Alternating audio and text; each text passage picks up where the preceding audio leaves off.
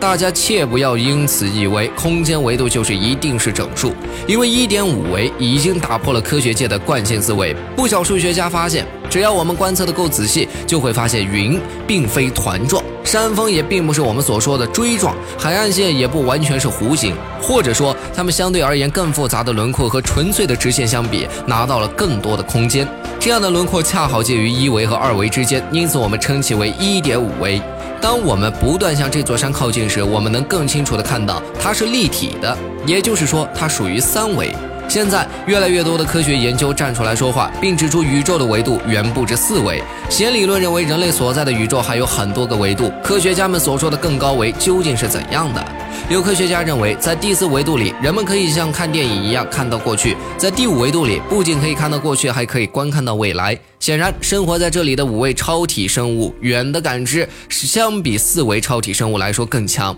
加拿大科学家曾提出这么一个石破天惊的观点，他认为五维时空曾经存在，只不过它在后来的过程中破裂成了两个部分，一部分是我们所在的四维时空，另一部分则是我们这个世界里所有东西的质量。这个理论合理的解决了为何我们看到的万物都有质量这一难题，并且还顺带解释了宇宙在开端前是一个基点的说法。如果你仍不敢相信，不妨看看看这个简答的比对，就像是处于二维空间的生物，永远不可能知道一个金属点为何会拥有巨。大的质量，那是对于生活在三维空间的人类来说，那不过是扎在一张纸上的银针罢了。